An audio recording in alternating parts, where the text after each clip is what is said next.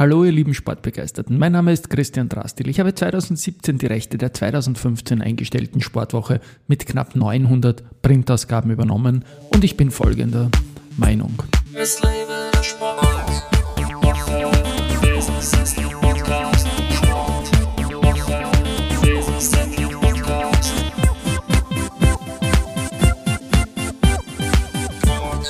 Ja, im heutigen Business Athlete Podcast am Samstag, dem Dreikönigstag, habe ich noch keinen Gast zu Gast, sondern das geht erst nächste Woche wieder los mit regelmäßigen Gästen. Jetzt über die Weihnachtszeit spreche ich mal ein paar Dinge selbst ein. Zum Beispiel auf meiner Homepage christian-drastil.com slash Sport gibt es jetzt das Tagebuch in the Making, wo ich immer so ein paar Ideen schreibe. Ich habe es in der letzten Woche erzählt und da ist sage ich mal, was jetzt so seit 1. Jänner da so drinnen steht, kann man wie gesagt im Internet auch nachlesen. Ich sage immer, ja, ich bin ein großer Sportfan, habe aber nicht wirklich die wichtigen Trophy-Orte parat, wenn es darum geht, außerhalb Österreichs die großen Sportstätten dieser Welt besucht zu haben. Also Ausnahmen sind vielleicht Roland Garros oder der Madison Square Garden. Da bin ich für eine WrestleMania damals hingeflogen sogar. Gut, in Österreich war ich an vielen Orten, bei den Skiklassikern, in den Fußballstadien, bei der nordischen WM in der Ramsau sogar eingeschneit mit den Athleten und vieles mehr. Der Passiv-Nerd, den, den ich mir immer da zuschreibe und den mir auch mein Umfeld nicht immer positiv zuschreibt, das kommt eher über exzessiven TV-Konsum. Also bereits im Elternhaus fast immer Sport gelaufen, das tut es immer noch. In der Selbstständigkeit bin ich meist allein im Arbeitsumfeld und da rennen Sportsender als Second Screen und in vielen Fällen auch als First Screen immer wieder mit. Nicht immer kriegt man da alles mit und Sportarten, die sind gut geeignet, sind zum Beispiel Fußball fürs Nebenbeischauen oder auch durchaus Skifahren. Nicht so geeignet sind Leichtathletik, Langlaufen oder Biathlon, weil da muss man einfach auf dem Rennverlauf mehr hinschauen und auch die Zeit ist da immer sehr, sehr sehr wichtig. Als großer Mathematik-Fan geht es mir natürlich in erster Linie immer um Statistiken und Bestenlisten. Mir taugt das. Und da ist der große Startcase im Jahr 2024 natürlich die Zahl 108. So viele Stockerlplätze hat der Janne Ahonen im Skispringen erreicht. Und der Stefan Kraft, der liegt bei 106, hat jetzt mal beim Neujahrspringen und auch in Innsbruck nicht erhöhen können. Heute gibt es dann in Bischofshofen die nächste Chance. Dann habe ich mich ein bisschen noch eingemischt in die Transfergeschichte. Das ist immer ein wichtiges Thema für mich. Also der Sascha Kalajdzic, der ist ein Teamstürmer in Österreich, kommt aber bei den Wolves kaum zum Einsatz und ich würde mich ja total freuen, wenn der zu Red Bull Salzburg gehen würde. Denn bei den Salzburgern fehlt meiner Meinung nach ein Strafraumstürmer, so ein echter Scorer. Das wäre auch für die Euro in Deutschland kein Fehler, wenn der wieder Spielzeit bekommen würde. Frankfurt ist natürlich ebenfalls ein großes Thema. Ich wünsche mir aber Salzburg, denn solche Typen passen dorthin und Wunschdenken darf ja möglich sein.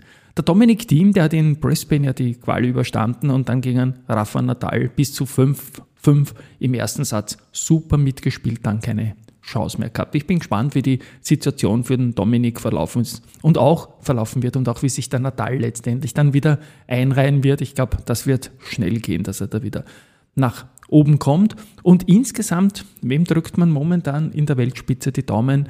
Da bin ich mir äh, in den vergangenen Monaten immer sicherer geworden, dass das der Yannick Sinner ist. Mir taugt der Bursche einfach seine Auftritte in Wien und auch bei den ATP Finals. Die haben mich da wirklich überzeugt. Und noch jemand ist aufgetaucht in dieser Woche, der Skispringer Stefan Embacher mit PH. Stefan, er hat mit Siegen im Continental Cup für die Vierschanzentournee empfohlen und ist auch in der Innsbruck Quali und dann beim Springen prompt 13. geworden.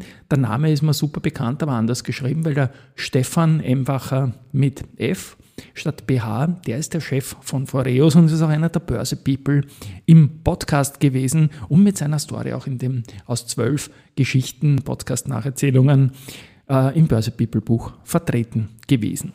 Ich bastel da weiter jetzt in den Sportgeschichte Projekt herum. Da gehört der Podcast dazu. Da wird schon einiges sich verändern. Wie gesagt, ab nächster Woche mal die normalen Interviews weiter. Ähm, Produktvorstellungen werden ins Programm kommen und so mehr und so fort. Und ich kann mir vorstellen, dass der Sportwoche-Podcast im Jahr 2024 auch zu einem eigenen Projekt wird, also aus dem Sammelpodcast von Audio CD.at ausgegliedert werden wird. Und was ich auch immer wieder gesagt habe, dass ich ein ganz, ganz großer Wrestling-Fan bin, da auch bei den Geburtsstunden vom Magazin in der Goschen irgendwie dabei. Das ist aber letztendlich zu österreichisch für mich, weil da kenne ich mich nicht aus. Ich schaue, weil TV, wieder wie in den klassischen Sachen, das US-Wrestling, das man konsumieren kann. Und 2023 war da einfach ein super Jahr für Fans, weil sich die WWE nicht nur was den Aktienkurs betrifft wieder deutlich erholt hat, sondern auch was das Programm betrifft. Die AEW, der Challenger, hat jetzt auch schon den Nimbus des Neuen verloren, ist gut unterwegs, aber mit all den Problemen eines Big Players, jetzt mit einem großen Lockerroom, gilt jetzt letztendlich dort auch das gleiche Problem, dass man schaut, dass man den großen Kader auch bei Stimmung hält.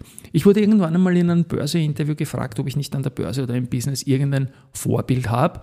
Und dann habe ich gesagt, äh, nein, aber oh ja doch. Und dann ist sehr rasch der Name John McEnroe gefallen, weil in meiner Tenniszeit der Bursche, der hat mir immer ganz extrem getaugt. Und auf die Frage, welchen Job ich gerne machen würde, wenn ich nicht das machen würde, was ich mache, dann habe ich gesagt, äh, Storyline-Writer im Wrestling. Da kommt das Wort Kayfabe ins Spiel, nämlich dass eh alles vorbesprochen ist von der Storyline her. Und es ist halt für mich subjektiv sind es die Storylines im Wrestling, die die Faszination ausmachen, vor allem das Long-Time-Storytelling, wenn man irgendeine Feder über Monate oder Jahre aufbaut. Mir gibt das aktuell viel zu viel Random Booking, wo man irgendwelche Leute, die halt gerade da sind, gegeneinander stellt, bringt super Wrestling-Matches, aber dafür ist man dann auch wieder die Zeit zu schade. Mir geht es eher um die Soap-Opera-Faktoren und als Österreicher bin ich natürlich ein großer Fan von Walter Hahn, der in der WWE jetzt als Gunther auftritt und dort auch super stark dargestellt ist, weil er es auch ist. Er ist einer der besten und Most Intense In-Ring-Performer, wie man so schön sagt. Er nennt sich auch der Ring-General und stellt sehr, sehr kluge Kampfstrategien immer wieder in den Mittelpunkt. Und äh, ja, er ist ein bisschen schlanker geworden als früher. Das gefällt mir nicht ganz so gut, weil die körperliche Überlegenheit nicht mehr ganz so zu sehen ist. Er ist groß natürlich, aber von den Muskeln her sind andere äh, anders positioniert und ein bisschen so ein Big Man-Fan bin ich auch. Was mir Anfang 2024 am meisten Sorgen macht, ist, dass The Rock zurück ist. Ich kann ihn, sein, sein Wrestling und seine Filme einfach überhaupt nicht ausstehen. Das war der Grund, warum ich damals beim Wrestling ausgestiegen bin. Aber er bringt halt höchstwahrscheinlich die Quoten. Ich mag ihn nicht, bin da eher ein Fan der wirklichen Catcher. Siehe Walter Hahn. Und das ist jetzt Fall für diese Woche, glaube ich, auch genug mit Solo. Und ich spiele meinen Abspann nächste Woche wieder mit einem Gast, auf den ich mich ganz, ganz, ganz besonders freue. Er kommt aus Kärnten und ja, wird dann am 13. Jänner mit einem ganz aktuellen Projekt im Sportwoche Business Athlete Podcast zu hören sein. Tschüss und Baba.